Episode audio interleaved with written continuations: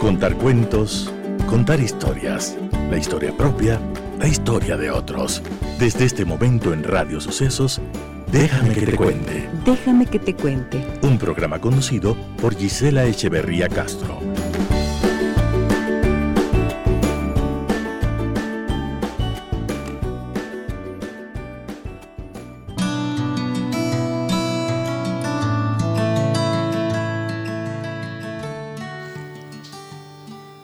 Cuando el amor te llame, síguelo, aunque su camino sea duro y penoso, y entrégate a sus alas que te envuelven. Aunque la espalda escondida entre ellas te hiera, entrégate al amor, síguelo, y cree en él cuando te hable. Aunque su voz aplaste tus sueños, como hace el viento del norte, el viento que arrasa los jardines. Porque así como el amor te da gloria, así te crucifica. Así como te da abundancia, así también poda tus hojas. Así como se remonta a lo más alto y acaricia tus ramas más débiles, que se estremecen bajo el sol, así llegará hasta tus raíces y las sacudirá en un abrazo con tierra.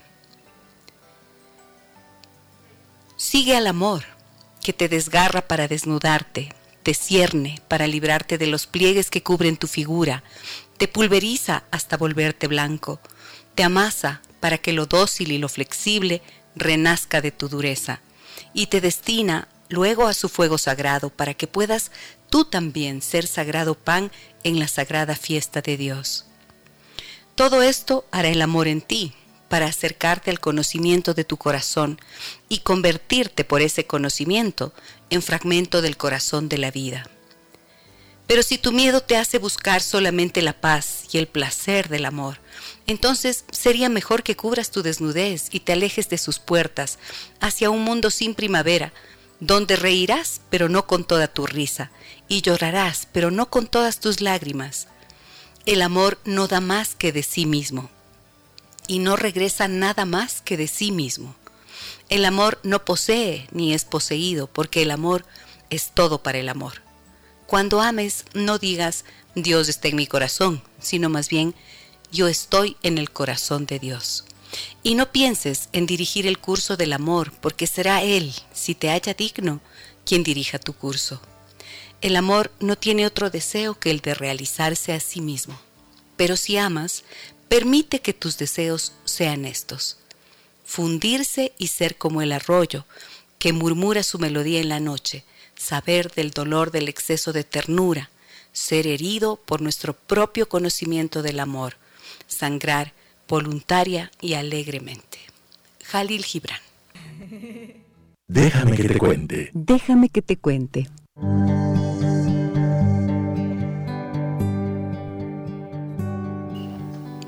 Amigas y amigos de Radio Sucesos, tengan ustedes muy buenos días, bienvenidas y bienvenidos al programa. Para mí es un gusto grande poder estar nuevamente junto a ustedes a través de la señal 101.7 en FM y también aquí en internet en www.radiosucesos.fm. Saludo como todos los días también a aquellas personas que nos acompañan a través de Facebook. Hacemos una transmisión diariamente en Facebook, en nuestro Facebook Live. Ustedes me encuentran allí como Gisela Echeverría Castro. Y me preguntaban cómo hacemos para que puedan eh, escuchar de nuevo solamente si es que se han perdido alguno de los programas. Bueno, tienen que ingresar a Spotify. Ahí tenemos nuestro podcast en donde pueden encontrar Déjame que te cuente con Gisela Echeverría. Bienvenidas y bienvenidos. ¿Qué tenemos para hoy? Les había anunciado el día viernes que el tema que tenemos para esta mañana, para este día lunes, es ¿qué pasa cuando tu pareja no quiere tener hijos? Y para eso voy a hablar con mi querido amigo, el doctor Fernando Rubano, perdón, él es psicólogo clínico, especialista en terapia de pareja y vínculos amorosos, em, docente y terapeuta de la Escuela Sistémica Argentina, y me da tanto gusto volver a verlo. ¿Estás por allí, Fer? Buenos días, ¿cómo estás? Hola, ¿qué tal Gisela? Buenos días, qué lindo poder verte y escucharte. Un gusto grande para mí, hacía tiempo que no nos veíamos, Fer. Sí, sí, hace un montón. ¿Cómo estás? ¿Dónde, ¿Desde dónde y qué hora es allá? ¿Desde dónde nos, nos respondes esta este, llamada? De Buenos Aires, Palermo. Acá estoy en mi consultorio, son 11 y 45. 11 y 45, sí, así es. 45 de la mañana. Te agradezco por habernos hecho un espacio en tu agenda. Sé que moviste cosas para atendernos y me da muchísimo gusto tenerte a través de este espacio acá en el Ecuador. Bueno, cuando hablamos del otro día y te digo, Fer, hablemos de qué pasa cuando tu pareja no quiere tener hijos. Tú dijiste, uy, con esto cada vez es más frecuente, ¿verdad? Cuéntame un poco. A ver, yo quería plantear lo siguiente. Hay unos cambios, hay unos cambios que son sumamente importantes que han ocurrido en términos socioculturales y las mujeres que iniciaron, que entraron, digamos, al siglo XX, no son del mismo tipo que las mujeres que entraron al siglo XXI. Y allí hay muchos cambios que sería importante como para generar un contexto que tú pudieras hablarnos como los más significativos que notas em, que han cambiado las relaciones de pareja. Y como, así como digo que los, las mujeres no son las mismas, pues los hombres tampoco. Los del, que entraron al siglo XX no son iguales a los del siglo XXI. ¿Qué me dices acerca de estos cambios? No, sí, los hombres tampoco son los mismos culturalmente ha, habido una influencia de, la masculinización, ha cambiado la masculinización y ha cambiado la feminización. Y, esta gran influencia este, eh, han modificado algunas conductas, algunos cambios de hábitos, eh, algunos eh, constructos ideológicos que antes estaban más arraigados a los mandatos eh, y en esa feminización podríamos decir que el hombre este, ha sacado alguna ventaja en el sentido de que hoy nos encontramos con hombres mucho más tiernos, mucho más comunicativos, eh, y que depositan quizás en la paternidad eh, algunas, algunos cambios que son importantes para los hijos, ¿no? Son, son padres que juegan, son padres que, están presentes, que pueden cambiar a sus hijos, les pueden dar una madera. Este, y, y, en cambio, digamos que, bueno, la mujer ha avanzado a terrenos que son sumamente importantes para ese equilibrio que nos estaba dando en los últimos años. Eh, y esos cambios le han, le han agregado este, alguna cuota de, obligaciones diferentes a las que tenían por mandato cuidar a sus hijos, cuidar de su, hogar. Este, hoy las mujeres cuidan de su profesión, de sus proyectos de vida, de su autonomía. Este, y esto hace que, indudablemente existan, digamos, como una, una disponibilidad eh, diferente a lo que construir familia. Cuando uno piensa en construir familia, antiguamente se decía, bueno, yo construyo familia a partir este, de mi partener, este, de mi pareja y de un hijo, sumado al hecho de que había que casarse, este, ceremonias religiosas, bueno, esto ha cambiado bastante, ha cambiado bastante. Y entre ellos entre los cambios que se ha ido imponiendo, digamos, el interés, te diría, este, por tener un hijo también ha cambiado. Eh, lo que significa un hijo en la vida este, también pasa a ser otra cosa. hay, un nivel de responsabilidad diferente y yo creo que hoy no tenemos que caer en, en que antes era mejor o era peor, sino que este, tratar de, transmitir un poco, digamos, a raíz de qué situación eh, estas diferencias son absolutamente respetables, ¿no?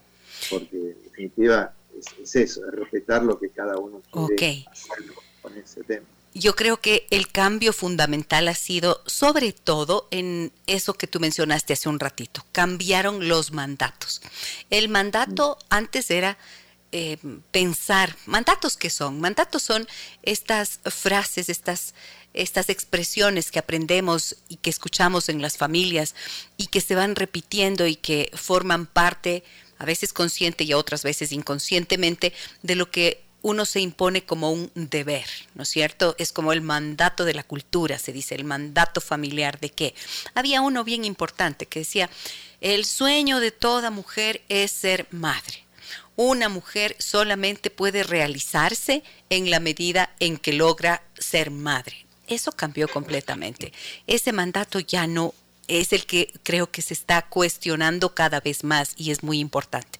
Mira, te quiero compartir unas cifras del Instituto Nacional de Estadísticas y Censos del Ecuador, donde dice que, por ejemplo, desde el inicio de este siglo XXI, la tasa de natalidad que mide el número de nacimientos por cada mil habitantes en un año, ha ido decayendo de forma constante, ¿no? Y pasó del 28.4% en el año 2000 al 16.6% en el año 2019.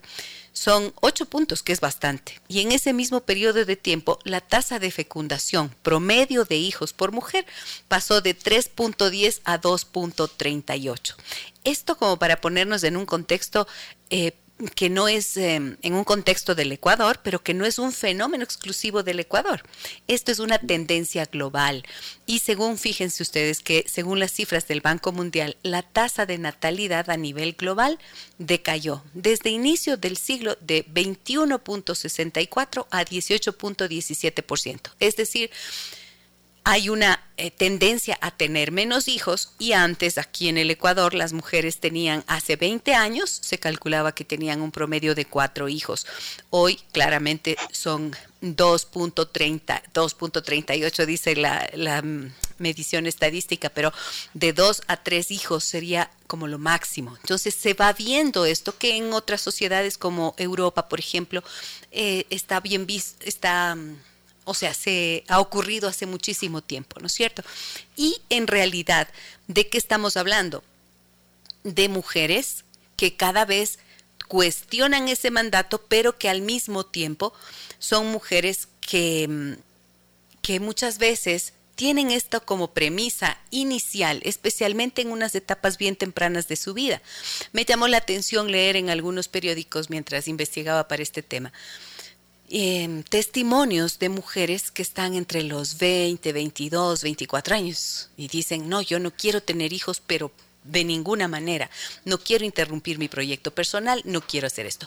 Pero también veo que no es una cuestión solamente de las mujeres, Fer. Creo que esto es importante, ¿no es cierto? Hay hombres que también Em, piensan que ya la paternidad y el asumir todas las, las responsabilidades que implica esto no son lo que quieren para su vida. Cuéntame un poco, porque hay diferencias culturales entre el Ecuador y en Argentina. Cuéntame qué es lo que tú ves en consulta en este sentido en relación a lo que dicen los varones, los hombres, ¿qué dicen? Digamos que yo diría que habríamos un poco la posibilidad de considerar que los jóvenes, antes de llegar a, tener una pareja mucho más formal, es indudable que su, eh, que su cabeza está puesta, digamos, en su formación y en sus experiencias de vida. Y también, digamos, si, si uno piensa cuáles son las experiencias de vida más importantes que tienen en esa edad, también ha pasado de ser quizás muchos este, viajar, vivir y, después estudiar, ¿no? O sea, este, hay muchos que han modificado también este, sus proyectos personales entre el estudio y, el, trazar un proyecto de vida en cuanto a las vivencias. Esto incluye por ahí la posibilidad de viajar. Pero eh, cuando ya nos adentramos un poco más en edades, digamos, poco más adulta, cerca de los 30, este, donde empiezan a aparecer las, parejas más formales, este, digamos que hay una, una diversidad de, posibilidades. Este, yo no sabría por cuál arrancar, pero te diría que con respecto a lo que vos me decís, ha bajado eh, indudablemente el, el, peso que tenía originalmente el tener un hijo primero y después todo el resto, ha, cambiado, digamos, ha cambiado el hecho del proyecto primero personal y después ver si aparece un hijo. La realidad que también me encuentro muchísimo, Gisela, con, con personas que ya están con su proyecto personal avanzado, por ahí ya están en, con su con su propia empresa o están en, una, en, un, en un cargo importante haciendo de su profesión lo que realmente querían, pero están acercándose a los 37, 38, 40 años, este, y por ahí la idea de tener un hijo empieza como a decir, bueno, entre la edad este, y el hecho de que antes no quería, esto comienza a ser para muchas mujeres un, tema, digamos, de conflicto, ¿no? Este, es decir, dejé una parte de mi vida destinada a mi proyecto personal y ahora me estoy encontrando con que mi vida va avanzando y, este, mi biología también, este, con lo cual se está acercando también la quizás hasta la imposibilidad en algún momento de no poder ya tener. Muy bien, ahora yo quiero esta, este programa se desarrolla en base a las historias que las personas nos cuentan y quiero eh, compartirles una, por ejemplo. Carolina y Sebastián, les cuento. Carolina y Sebastián estaban muy enamorados y llevaban dos años de relación cuando decidieron irse a vivir juntos. Solo había un tema en el que no se habían puesto de acuerdo. Él quería tener hijos y ella no. Sebastián le preguntó a Carolina si eso era definitivo y ella le dijo que quizás con el tiempo las cosas podrían cambiar. Siguieron juntos y durante 10 años su relación iba bastante bien. Sin embargo, un día Sebastián hizo la pregunta, que para Carolina era muy temida. ¿Te gustaría que tengamos hijos? Carolina respondió que no y que no quería hablar más del asunto. Sebastián dejó pasar un tiempo más y volvió a preguntar, explicando que, después de 10 años, para él esto ya se había vuelto algo prioritario, pues tenía 36 años. Carolina volvió a responder que no y dejó claro que no quería volver a tocar el tema. ¿Cómo terminó esta relación? En separación. Entonces, ¿qué piensas de esta historia de Carolina y Sebastián? ¿Qué puedes eh, leer desde el punto de vista terapéutico en esta historia que te acabo de compartir? Sí, digamos que es una historia absolutamente posible, de hecho se dan muchos casos de esta manera. Creo que cuando uno deja algunos temas tan importantes como pendientes, este, es absolutamente riesgoso. Especialmente con aquellos que tienen que ver con la paternidad, ¿no? Este, se da muchísimo este tipo de situaciones. Porque son los temas de los que no se hablan, Fer, porque en el calor del enamoramiento y de, los sentimientos que pueden estar presentes en una relación de pareja, si es que están muy enamorados al principio, se dejan estos temas así como colgando, ¿verdad? Sí, sí. Sí, este, indudablemente que fue, es un riesgo, Gisela. Yo creo que de alguna manera eh, a veces el, estado de confiar y de, bueno, de que lo que está prevaleciendo es el sentimiento amoroso, uno cree que las expectativas pueden de alguna manera disolverse o que el otro se va a terminar convenciendo de que lo que yo necesito le va a dar lugar. Este, es un riesgo muy alto, muy alto porque estas historias se ven a diario, a diario. Y te diría que también hay que pensar que no solamente se tiene hijos por mandatos, o sea, me parece que la, posibilidad de tener un hijo también puede ocurrir en, la propia experiencia de vida afectiva y amorosa que, alguien puede llegar a, ir desarrollando un sentimiento de deseo sobre esto de ser padre, que no solamente está por el mandato, ¿no? Este, pero suele ser un tema muy dificultoso y se, puede dar al revés. Son historias que también conozco, tal cual la contaste vos. Ella conoce a alguien con el cual se enamora, este, él es padre de dos hijos, y desde un comienzo le dice, yo te quiero comentar que mi cuota de paternidad está, está completa, ¿no? Yo no tengo más deseo de tener un hijo. Y dice, y ella le dice, mira, yo no tengo hijos y la verdad que en, mí guardo este, el, anhelo de ser mamá. Pero bueno, lo vemos más adelante. esta cosa sí, sí, sí. Ok, en todo caso, en todo caso, esta historia que yo acabo de contar de Carolina y de Sebastián, lo que nos está indicando es que hay temas que por el fragor de la emoción, del enamoramiento, de los sentimientos, eh, se piensa que, o sea, no se topan, no se resuelven, no se toman decisiones allí. Y miren, en este caso que les cuento, pasaron 10 años. Cuando él dice, en serio, yo quiero eh, tener hijos y ella se ratifica en su decisión, en su voluntad, pues resulta que la relación no tiene más nada que hacer. Y ella me acuerdo que decía, pero sabes qué pasa es que nos va bien en todos los otros aspectos de la vida.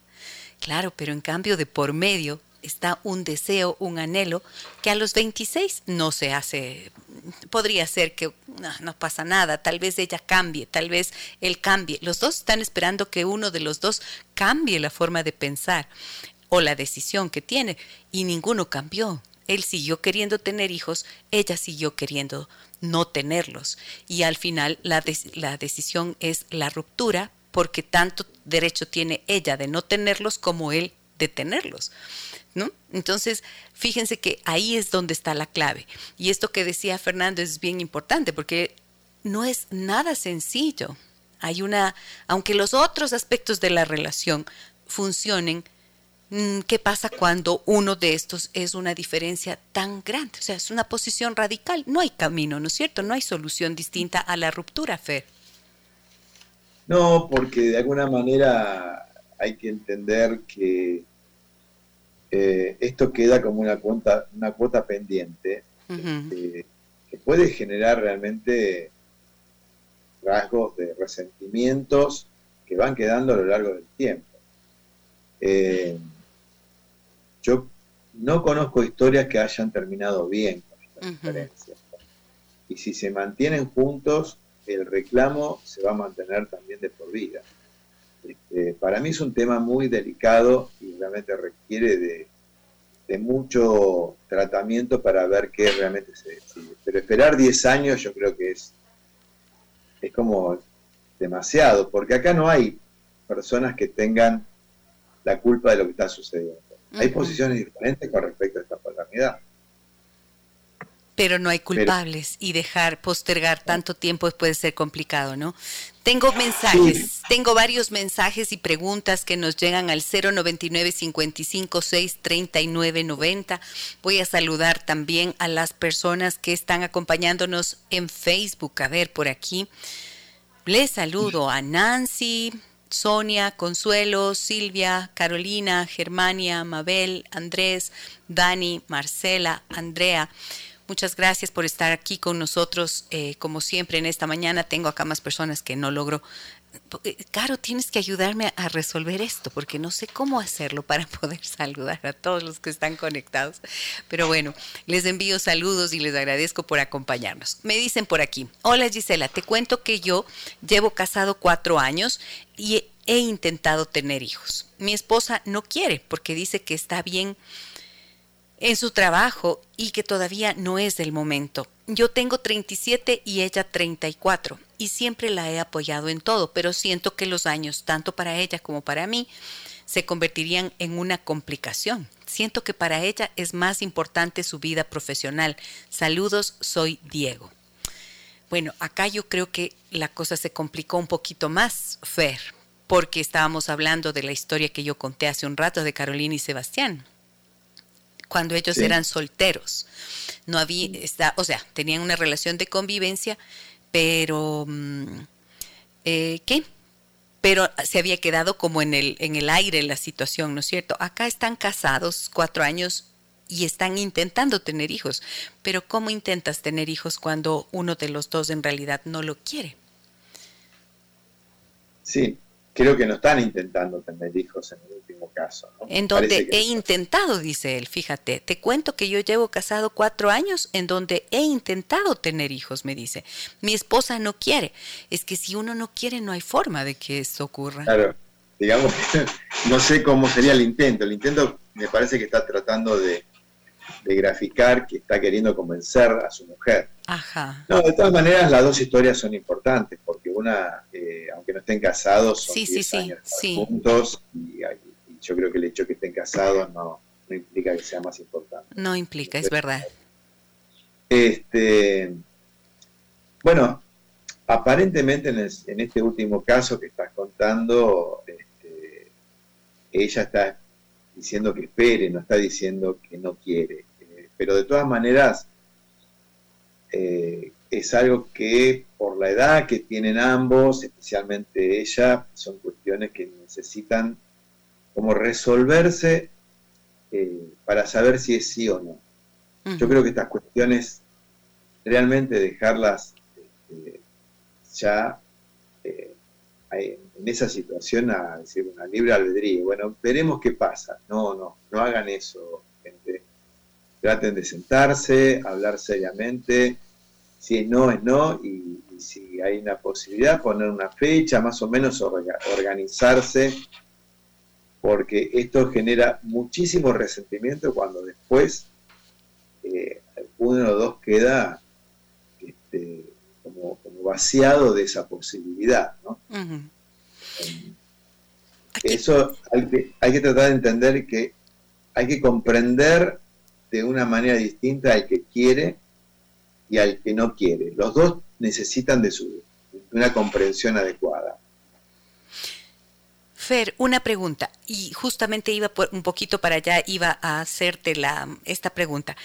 Em, ¿Cuáles son las, los efectos, las consecuencias que tiene para la convivencia, para la vida de una pareja, tener un tema pendiente de estos que se, convierten en los temas intocables. ¿Qué efectos tiene eso? En general, eh, deja un tema no resuelto como estos, eh, dejan siempre una, un resentimiento. Queda una herida. Porque, porque no es una herida este, de algo que no me compraste, de un auto que yo dije y, y dijiste otro, de un viaje que no se hizo. Estamos hablando de algo mucho más profundo y complejo que tiene que ver con una cuestión de, sangre, con una cuestión amorosa, afectiva, idealizada, lo que sea, pero, pero es, eh, tiene una connotación para las personas muy fuerte. Entonces, te diría que cuando se genera un resentimiento y una herida, o la cerrás, ¿sí? adecuadamente, dependiendo de cuál serían las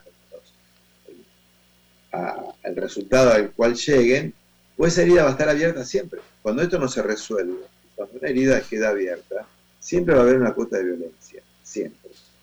Estamos hablando de una violencia, digamos, del reclamo, una violencia del enojo, una violencia de vos no me permitiste tal cosa, este, por, seguirte y esperarte tal otra. Los reclamos van a ser complicados eso seguro.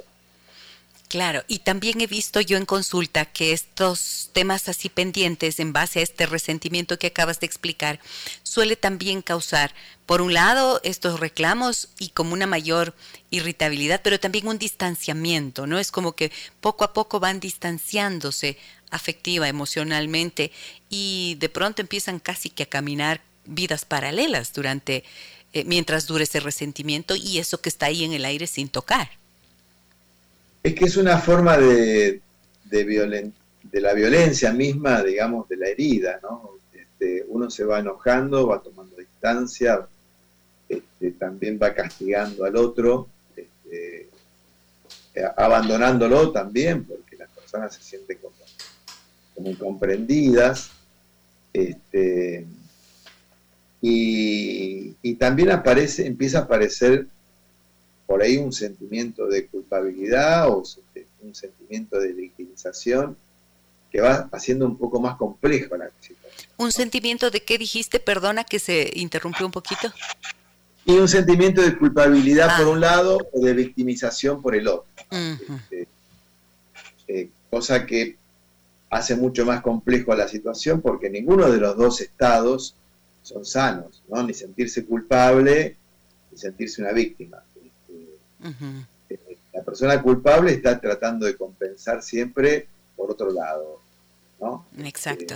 Eh, y, la, y, la, y la persona victimizada justifica su enojo, justifica su mal humor, sus reclamos, porque probablemente está aparentemente viviendo una situación que la, la, considera injusta. Ahí está el tema, que por qué te vas a enojar, por qué te vas a resentir, porque sientes que hay algo injusto que estás viviendo, pero y le culpas al otro de lo que estás viviendo, porque se supone que el otro tendría que de alguna manera ceder su posición para que tú ya no vivas eso tan injusto. Pero es que en realidad resultaría, cualquier decisión va a resultar injusta para los dos. El que sea que ceda, termina sintiendo que es injusto para sí mismo, ¿sí o no? Ahí no hay salida. Este es el grave problema de esta situación. Mira lo que nos dicen acá, 099 556 3990. Allí ustedes nos pueden hacer llegar sus mensajes, sus historias, sus puntos de vista y también eh, un eh, mensaje de voz si es que quieren que les escuchemos acá. Me dicen, hola Gisela, soy Estefanía, tengo 33 años y yo no quiero tener hijos. Y eso siempre les digo a mis parejas. Primero porque siento que el mundo en el que vivimos es demasiado hostil para que sigan llegando nuevas personas. Segundo, el tiempo que uso para mí y mi preparación se vería afectada por darle tiempo a un hijo. Algunas personas me dicen que soy egoísta, pero creo que para tener un hijo hay que darle todo, sobre todo el tiempo y la parte afectiva. Saludos. Muchas gracias, Estefanía.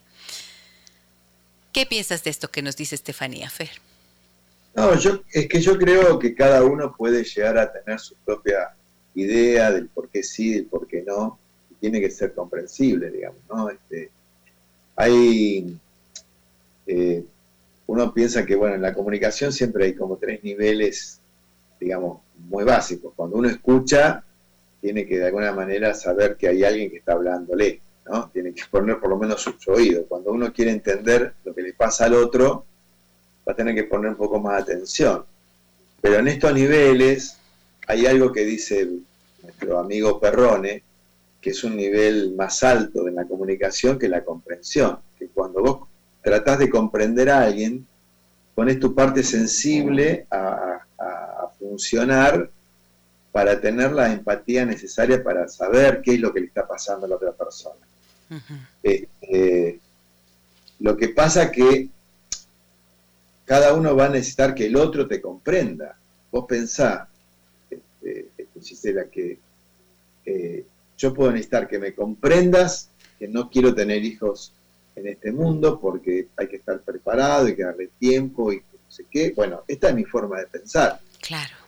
Yo me encuentro con alguien que piensa completamente diferente, con un tema tan sensible, y la realidad es que hay veces que hay que dar un paso costado en una relación así.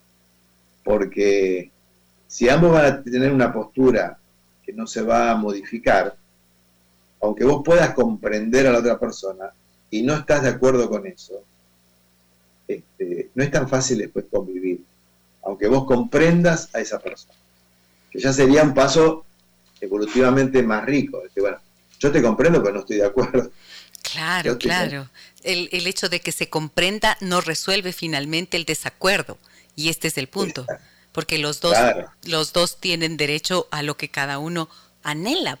Además que esto es un tema, además que esto es un tema que va más allá de, de, que me guste, como tú bien decías, ¿no? No es una cosa de que me gusta o no me gusta. Eh, hay una, mm, si el hombre, por ejemplo, es el que quiere tener los hijos, bueno, pues este es un tema de carácter reproductivo. O sea, este es un, tema de, continuidad de la especie para él. Y la mujer tiene todo su derecho, como lo que nos acaba de decir Estefanía. Ella tiene todo el derecho también de seguir su carrera, de no querer niños, etcétera. Entonces, por supuesto que son, es parte de sus derechos humanos la, la decisión, pero sus posiciones, sus elecciones no son compatibles para establecer una relación de pareja que pueda avanzar en el tiempo. Sí, yo creo que esta incompatibilidad, este, yo creo que define la continuidad de una relación. Para mí, eh, así como elegís por diferentes sensaciones, sentimientos, atracción, características de personalidad, este es un tema que genera, como vos decís, una incompatibilidad que es severa a lo largo del tiempo. Eh, cuando hay una, una posición tomada sobre algo, este, ahí se presenta una verdad. Yo construyo una verdad a partir de que digo, esto no lo quiero. Este, y tiene que ser respetado. La, la realidad que cómo haces para doblar este, o torcer de alguna manera una, posición que es ideológicamente fuerte. no, es, conveniente. Vos podés convencer a una persona cuando, cuando está con una gran duda, donde dice, bueno, pero, pero cuando tiene una posición tan fuerte, este, es imposible querer convencerla.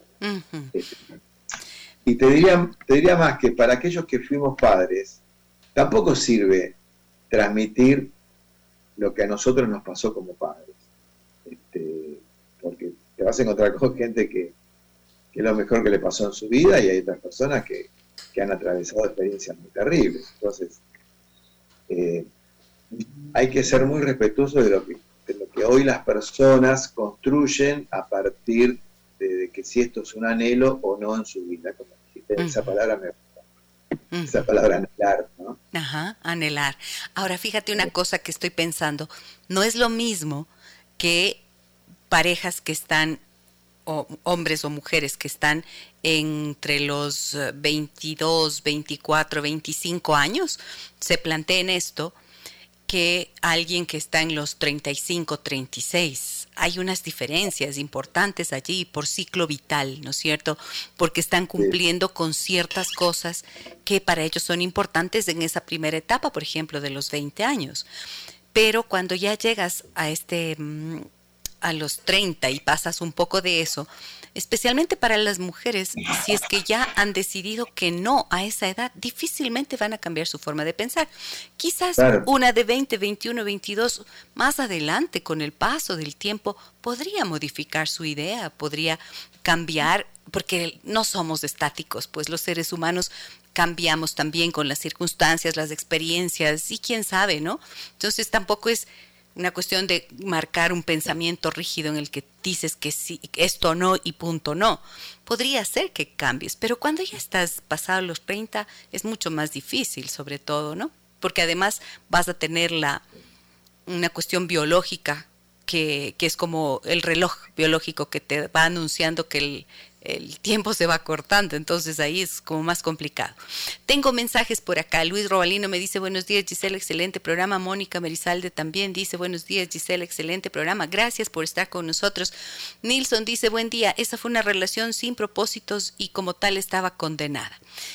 Bueno, yo pienso que, que no se puede juzgar de esa manera. Si alguien no avanza en una relación y decide que se termina por las circunstancias, no quiere decir que no haya tenido un propósito. Las relaciones eh, se instalan con el propósito de qué, Fer, con que las parejas, ¿por qué se unen? ¿Por qué la gente se sigue enamorando? ¿Por qué y para qué la gente sigue juntándose en pareja? Creo que todos tenemos una gran necesidad desde que nacemos de un apego sano, ¿no? de un apego seguro. Creo que a lo largo de la vida, este, dependiendo, inclusive de las experiencias que hemos pasado como hijos, siempre vamos a buscar, el ser humano siempre va a buscar en otro este, ese lugar de contención, de seguridad. Eh, y en estas cuestiones que, digamos, dentro de, del buen amor, ¿no? Este, esto de ser amado y amar me parece que es una condición de la cual la, gran mayoría pretende, por eso está con otros ahora, la, la paternidad o la maternidad o el, nacimiento de un hijo, en muchos casos, este, en muchos casos, no digo en todos, es como, digamos, un objetivo. Es decir, estás en pareja y seguramente el otro paso va a ser tener un hijo. No digo en todos, ¿eh? pero es como que este, la coronación para mucha gente de un sentimiento amoroso este, es, está seguida, digamos, de tener hijos. si vos amás a una persona y te sentís amada, algo se desprende, y no tiene mucho que ver esto con el tema de los mandatos, sino que creo que es algo que viene con la cuestión genética, ¿no? Y de la, de la supervivencia. Este, cuando amás y, te sentís amado, está la posibilidad de que quieras una descendencia con esa persona. Este, y especialmente si tuviste o venís de una familia donde el sentimiento familiar fue muy fuerte, este, eh, o, el hecho de que si no fue muy fuerte, que querés como revertir en tu propia experiencia de vida, que eso pase de otra manera. Yo me gustaría ser una madre o me, gustaría ser padre para darle a un hijo lo que me dieron. O sea, o cuando fuiste hijo único, tal vez. He visto también bastante eso, ¿no? Cuando eres hijo único, de repente quieres tener hijos por esta sensación de, de esta necesidad, digamos, de saber lo que es tener un, una familia con más personas que un solo hijo. Tengo por acá otros mensajes, eh, Fer. Me dicen, hola Gise, déjame que te cuente que yo llevo cinco años con mi novio. Él tiene 32 y yo 31. Yo le hablo mucho de que quiero ser mamá pronto porque me gustaría tener la fuerza necesaria para cuidarlos. Él por su parte me dice que por el momento no se ve en ese rol, que aún faltan muchas cosas por hacer, pero la verdad siento que son excusas. Queremos casarnos, pero a veces pienso que no sería buena idea porque yo quiero una cosa y él otra. Ahí está retratado la situación. 32 y 31 años. Ella tiene 31, él 32 y ella quiere casarse, pero ya llevan 5 años. Aquí creo que es bien importante esto, ¿no? ¿Qué piensas de esto, Fer? ¿Qué puedes decir sobre este caso? Creo que es un caso que no están las cosas como definidas ni, ni determinadas. O sea, me parece que todavía hay mucho para hablar. Si él está diciendo, él no está diciendo no, él está diciendo quiere esperar tiempo más.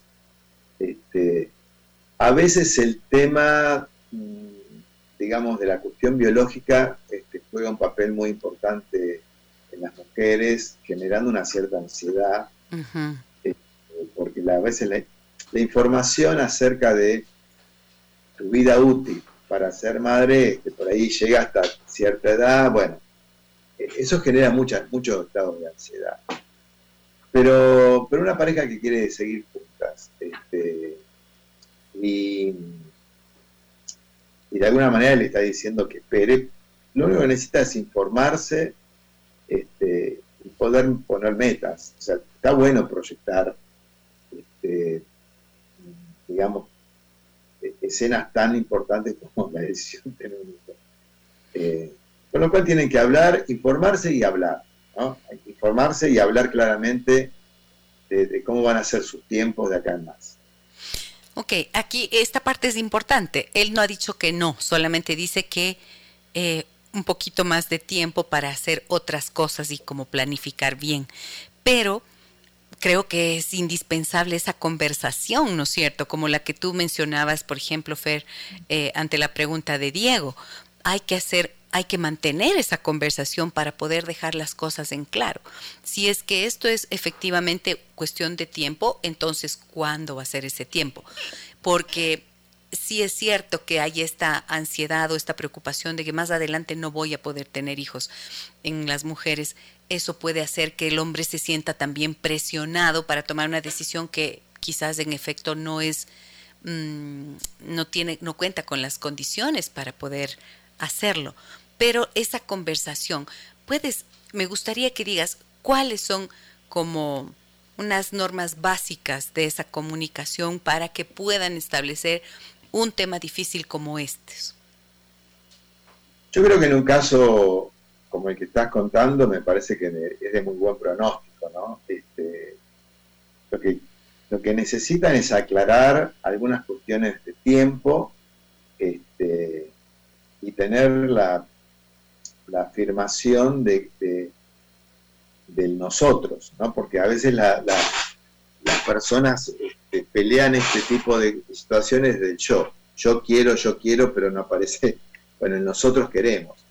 Y en general en una conversación de adultos, como, son estas dos personas, este, definen claramente si hay un nosotros en cuanto a la posibilidad de tener familia. Este, y, si, y si hay un nosotros, nosotros vamos a ser padres, vamos a hacer esto, vamos a esperar. Mm. Este, no, no se juega una competencia de que vos querés esperar y yo no. Porque cuando la narrativa se divide en una pareja y no aparece la narrativa en común, este, siempre hay un nivel de competencia muy grande acerca de las posiciones. Ok. Es decir, parecería que hay dos posiciones muy diferentes, pero me parece que pueden dar un paso para poder entender que hay cosas en común que, están, que todavía no se hablaron fuertemente, pero que deben estar. Es decir, el planteamiento sería cambiar la forma de plantear o proponer la, la conversación sobre esto, eh, en lugar de decir, tú no quieres tener hijos y yo sí, decir, oye, eh, me gustaría que conversemos acerca de nosotros como padres. ¿Qué vamos a hacer en este sentido? Así tú dices, o sea, hablemos en plural. En el nosotros como padres, has dicho. Me parece fundamental ese punto. Si es un proyecto en común y lo pueden poner en palabras, este va a ser nuestro proyecto de vida de, acá a, un par de años más. Se pueden informar, ella puede informarse con su ginecóloga, hacer su estudio para ver cómo está este, su capacidad ovárica, bueno, todas estas cuestiones las mujeres lo van como chequeando y, eso les puede dar una tranquilidad de, algunos años como para que no entren a, ponerle tanta ansiedad al tema, porque después se vuelve un tema fastidioso, en lugar de ser un tema que es absolutamente, debería ser un tema absolutamente digamos, de felicidad, se vuelve, digamos, un tema de mucha competencia. Ok, acá tengo más mensajes. Me dicen lo siguiente. Hola Gis, mi nombre es Isa. Te cuento que empecé una relación con mi mejor amigo y nos va muy bien. Tenemos planes a futuro, pero él no quiere tener hijos y yo abrigo la esperanza de tener uno. Pero con la negativa de él me he planteado el no tener hijos, pero siento que lo hago porque no quisiera perderlo, antes que una decisión propia sería por eso. Saludos y bendiciones, me dice Isa. Muchas gracias, Isa, por tu confianza. ¿Cómo ves esto, Fer? Mira lo que ella nos dice. Está clarísimo, ¿no? Lo estás planteando y estás en conciencia de esto, Isa. Dice, mm, se ha planteado renunciar a su deseo de tener hijos, porque esto sería un renunciamiento a su propio deseo, para no perderlo y no porque ella lo quiera así. ¿Qué le puedes decir tú a Isa Fer? No, que si, si ella puede renunciar, a ver, cuando uno puede renunciar, este, lo hace por una convicción. ¿sí? La renuncia, en, muchos casos, es un paso necesario para, o sea, uno suelta algo para tomar otra cosa, ¿no? Las renuncias en la vida son así. Nosotros cuando crecemos renunciamos permanentemente, ¿no? Este, dejamos la teta, pasamos a la mamadera, de la mamadera pasamos a la taza, de la taza, bueno, a la cucharita. al chop de, cerveza. Este, pero de alguna manera los procesos, los procesos de crecimiento van dejando cosas atrás. Ahora, ella va a tener que tener muy en claro si lo que va a dejar este, lo hace como una, un convencimiento o como un sacrificio. Ojo con los sacrificios porque yo es una palabra que no me gusta. Ajá, este, coincido. Creo que uno cuando va a sacrificar, excepcionalmente, excepcionalmente sacrificar algo. Sacrificar es dar lo que no tenés que dar. Es dar lo que no tenés que dar.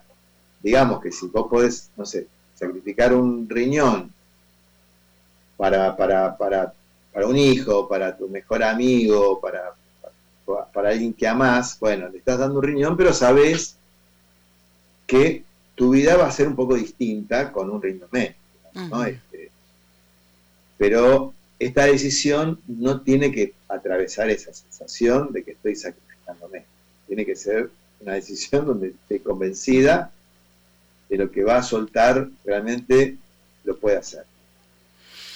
Una vez conocí una pareja hace mucho tiempo, una pareja em, que llegó en una profunda crisis, eh, o sea, estaban a punto de divorciarse. Y me hablaban de el nivel de conflictividad que existía entre ellos, de la descalificación constante, de una forma muy hostil de tratarse entre los dos.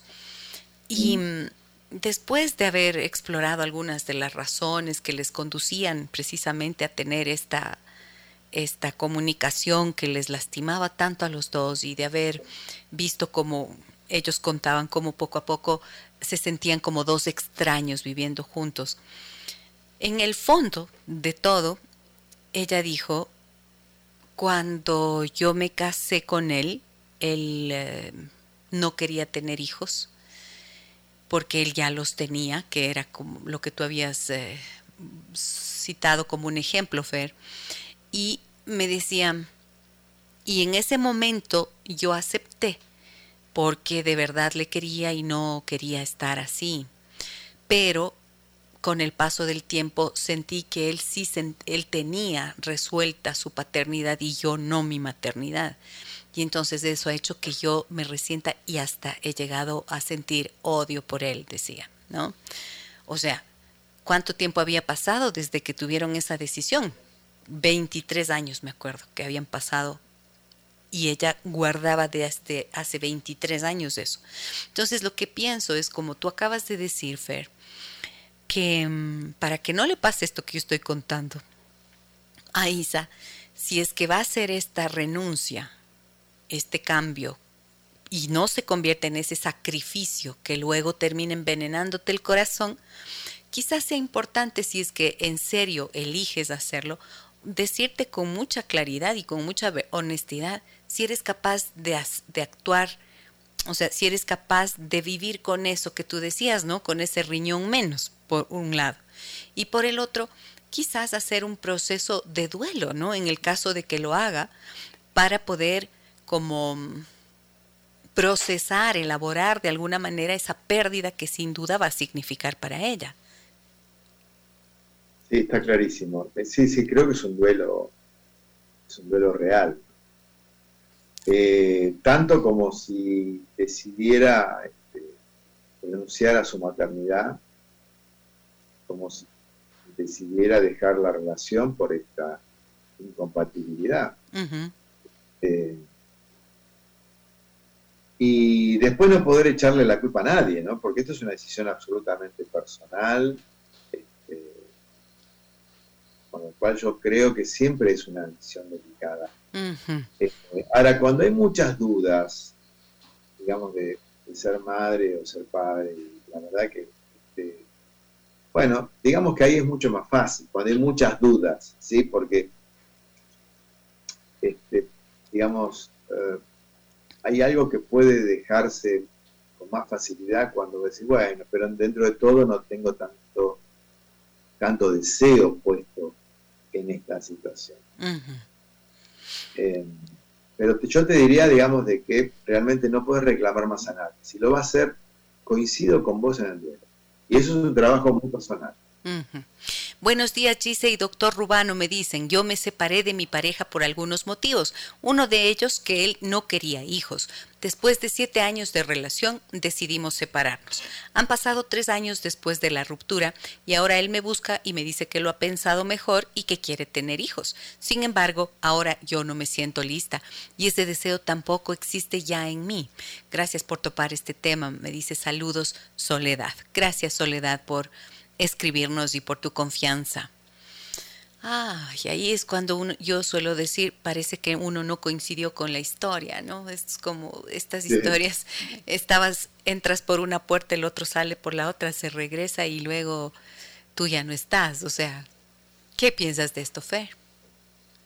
Sí, son, son historias este, que también son historias bastante comunes. Este, y que también dejan sus, sus sabores amargos, sus, ideas también sobre lo que no fue, ¿no? Este, pero es un gran aprendizaje para la gente atravesar experiencias afectivas. Este, todas nos enseñan algo, todas nos enseñan algo. Yo creo que estas dos personas eh, tienen mucho para aprender de lo que sucedió, eh, pero no es un 2 más 2, 4, ¿no? Construir una relación de pareja.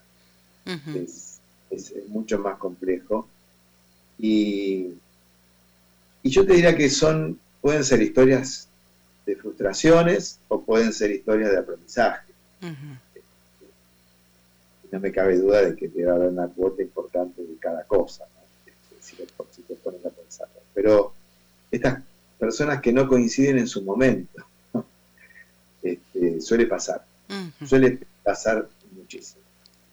Ahora yo veo que cuando esto les ocurre, ¿no? No sé, a veces la terapia de pareja les puede ayudar como un poco a, a veces a, a entender lo que les pasó, lo que vivieron y a veces a despedirse del todo, pero para ya no volver más y que puedan continuar con sus vidas y no quedarse atascados ahí pensando en lo que pudo haber sido y no fue, ¿no? A veces, o si no, hacer procesos de terapia individual que les permita eh, eso, hacer los duelos necesarios. Y a veces también he visto que haciendo la terapia pueden reconstruir una relación o construir una nueva relación basados en lo que en el sanar esas heridas que pudieron haber quedado de allí. ¿Tú qué crees de estas segundas vueltas? ¿Pueden funcionar o no? Pueden funcionar si están decididos, digamos, a curar viejas heridas, ¿no? Este, pero vos sabés que yo las parejas que quieren trabajar la incompatibilidad de tener o no tener hijos, que por eso el estado de incompatibilidad.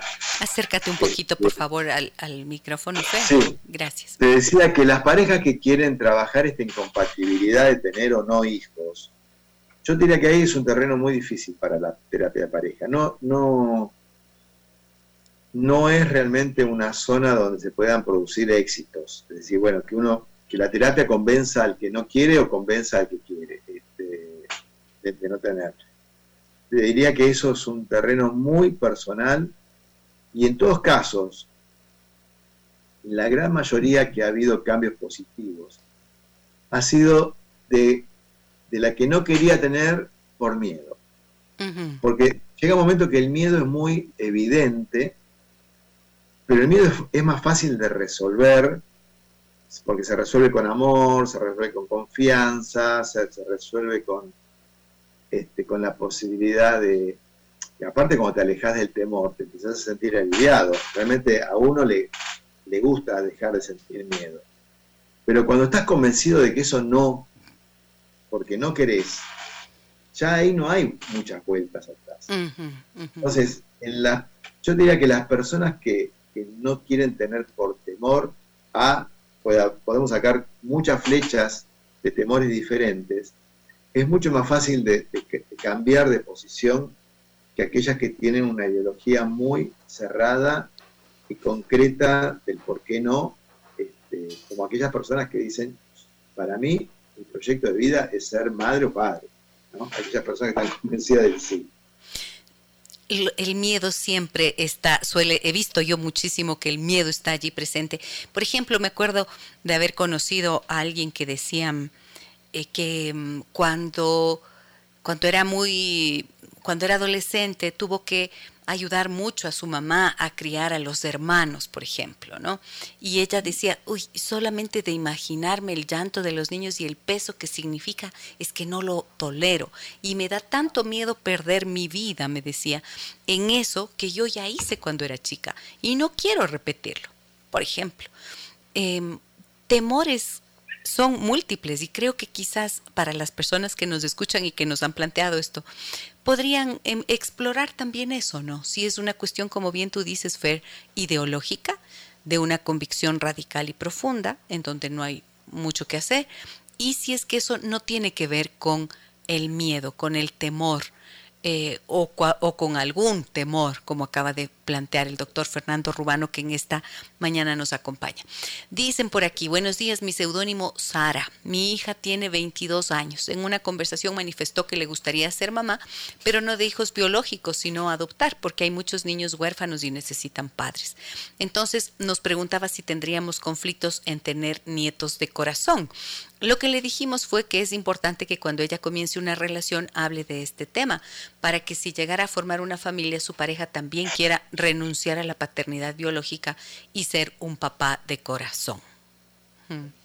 Qué bonito esto que nos plantea Sara. ¿Qué dices tú, Fer?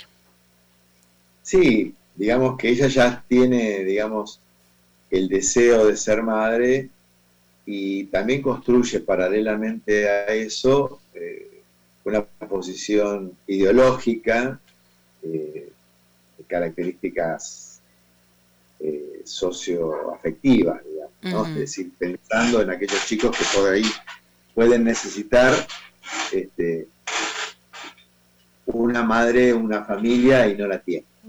Eso puede ser absolutamente válido, ¿no? Este, Sí, absolutamente. Totalmente válido. Y aquí creo que esa respuesta que le han dado, que le ha dado Sara y con su, o sea, con sus los padres pues de esta, de esta joven de 22 eh, es la correcta. Yo creo que tiene que ver con el respeto, porque hoy los chicos también las mujeres y hombres jóvenes tienen otras formas de ver la vida, otros planteamientos y son cuando los dicen, yo creo que a veces los padres cometen ciertos errores, que son, es tratar de convencerles de que esto no es lo correcto o si es lo correcto.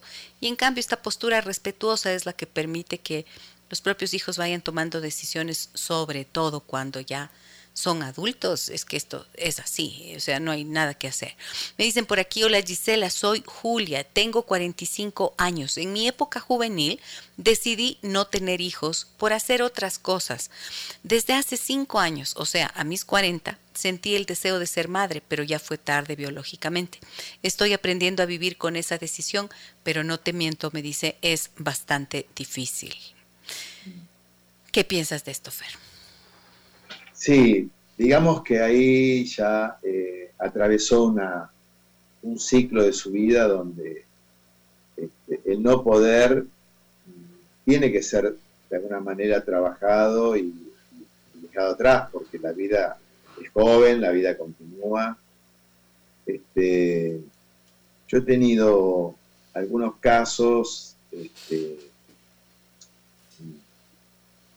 de mujeres que han sido por ahí empujadas, este, algunas no, pero otras sí, este, abortar en una etapa donde por ahí no estaban dadas ciertas condiciones, su pareja por ahí estaba decidida a no, a no tener hijos y, posiblemente más adelante, y cuando después no se dio, este, también pasa a ser una decisión más que se tomó en un momento donde quizás no había capacidad de, tomar posición este, o de tomar otra decisión, y eso queda a lo largo de la vida como, este, como lo que no fue, ¿no? O sea, suele perseguir demasiado a la gente este, aquello que no pude, el arrepentimiento, el enojo por, por no haber tomado una posición diferente pero estamos hablando ya, Gisela, de una situación que tenés que trabajarla para que no se convierta en trauma. Precisamente este, este, tema también puede desencadenar una situación traumática. A ver, sabemos que toda situación, o sea, todo trauma este, es impactante, es algo inesperado, es algo desagradable. Pero no siempre un hecho traumático, perdón, un hecho traumático, puede terminar en un trauma. Si uno lo trabaja, realmente no termina en un trauma. O sea, termina elaborándose eh, como una experiencia de la vida, eh, como una experiencia donde se tomaron ciertas decisiones, donde uno evalúa lo que se pudo y lo que no se pudo. Pero también el tema de, de esta incompatibilidad, de algunas decisiones que pueden ser complejas, hay que trabajarlas en, ese momento. Hay que trabajarlas y saber qué es lo que se va a hacer. Y cuando decimos trabajarlas, cuando, tú dices trabajarlas, eh, explica qué quieres decir con eso, Fer. Mira, tenemos varias experiencias de las cuales este, te han consultado. Está la experiencia que es la inmediata. Vos tenés una pareja que te está diciendo que sí o te está diciendo que no y vos estás diciendo lo contrario. Bueno, ahí es momento de trabajar eh, con la experiencia en vivo, es decir, está pasando esto, trabajemos esto que está pasando. En el diálogo, en la conversación. En la conversación, si es definitivo o hay motivos que pueden ponerse en palabras. Mira, la, realidad es que yo no quiero porque me pasó esto, o yo no quiero porque tal otra. Poner, explicitar y fundamentar las diferencias que hay sobre esto. Porque cuando vos fundamentás una decisión, al otro le queda mucho más claro, aunque no esté de acuerdo. Pero cuando generas una especie de duda, puede ser mantener la expectativa abierta y capaz que como dijiste en el primer caso, estás 10 años con una expectativa abierta que eso después no se, no se perdona fácilmente. Y después trabajar eh, las decisiones este, por las cuales hoy uno está arrepentido. Es necesario trabajar también lo que en un momento no pudo ser, lo que uno no tuvo la capacidad de imponerse, este, para no quedar herido con uno mismo, no quedar este, con ese resentimiento con la misma vida, con la vida, y que eso quede como una cosa en nuestra cabeza este, permanentemente. Trabajar significa eso. Lo pasado que queda como una herida o lo presente donde puede uno hablar in situ con la persona que corresponde. En todo caso, tal como lo acabas de plantear, quiere decir ocuparse del tema no dejarlo pendiente, no dejar que la vida lo resuelva, porque a veces se tiende a creer que así es, que algo va a cambiar al otro y que algo me va a cambiar y que la vida hará el milagro. Y cuando eso no pasa, entonces tenemos las consecuencias de las que ya hemos hablado y explicado en esta mañana. Creo que mm, la vida nos pone frente a desafíos y tú dijiste algo súper importante, Fer.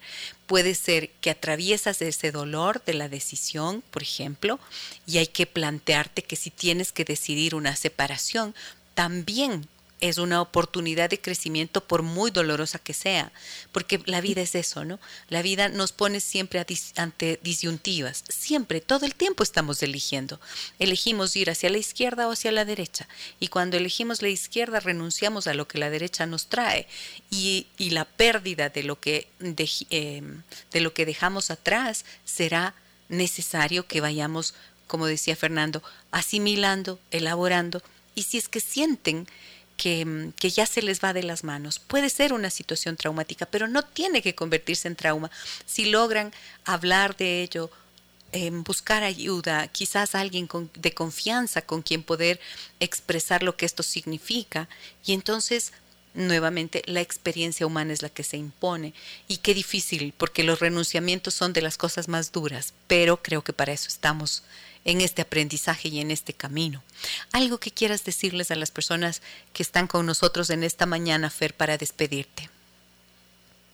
Es que, bueno, que estamos hablando de temas que son realmente de vida, que tienen que considerar que siempre va a haber una pérdida en una decisión, este, pero que también si, si, es un desafío en el cual están convencidos de que ese es el camino, este, también siempre va a haber una ganancia. Así que tengan en cuenta eso. O sea, no se puede ganar todo este, ante semejante situación. Eh, pero que crean en, su propio desafío con su propia vida. Eso me parece que es lo más importante. Muchísimas gracias, Fernando Rubano. Gracias por atendernos en tu consultorio desde Buenos Aires, por estar con nosotros y por el cariño de siempre. Gracias a vos, Gisela.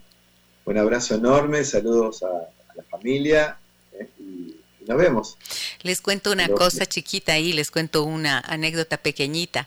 Eh, mi nieta Fiore, de la que ustedes ya, ya me han oído hablar varias veces, eh, resulta que dio los primeros pasos caminando hacia el Fer que le iba a cargar. ¿Te acuerdas?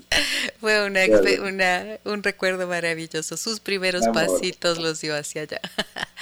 Te doy un... Así fue, le hiciste caminar. Y dijo el Fer que no era la primera vez que hacía caminar a muchos niños porque trabajó mucho tiempo con niños. Así que te tengo, eh, te tengo el gran cariño de siempre, Fer, y te doy un abrazo muy grande. Bueno, gracias, gracias por la invitación, sincera, te quiero mucho y bueno, para lo que necesites, en otro momento nos podemos volver a. Seguro que sí, cuento contigo. Te doy un fuerte abrazo. Estuvo con nosotros el doctor Fernando Rubano. Él es eh, psicólogo, especialista en terapia de pareja, terapeuta familiar sistémico y experto en terapia de pareja y vínculos amorosos. Él está en Buenos Aires, Argentina, y me ha dado tanto gusto como siempre charlar con él. Me despido de las personas que están en Facebook hasta mañana y em, acá en la radio pongo música para poder eh, cerrar el programa. Déjame que te cuente. Déjame que te cuente.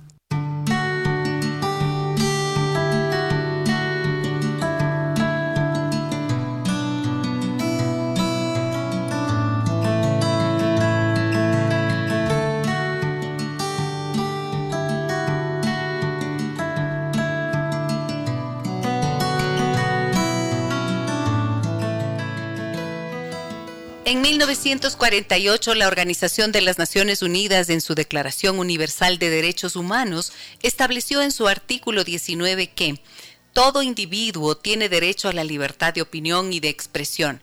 Este derecho incluye que no se debe juzgar o agredir a otra persona a causa de sus opiniones, el derecho de investigar y recibir información y opiniones y de difundirlas sin limitaciones de fronteras por cualquier medio de expresión. En la actualidad, la libertad de expresión, de pensamiento, derecho fundamental establecido en ese artículo, está incluida en las constituciones de los sistemas democráticos del cual deriva la libertad de prensa. La libertad de pensamiento y de conciencia permite a las personas la posibilidad de manifestar todas sus creencias y ejercer la posibilidad de recibir y transmitir información sin ser hostigados por lo que opinan. Hoy es el Día Mundial de la Libertad de Expresión y de Pensamiento.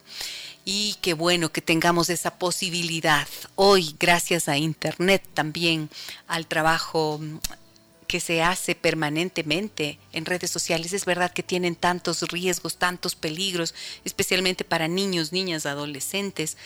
Eh, sin embargo, la conectividad y toda la posibilidad de producción de pensamiento, de expresión, indiscutiblemente ha cambiado de forma notable con la incursión de Internet.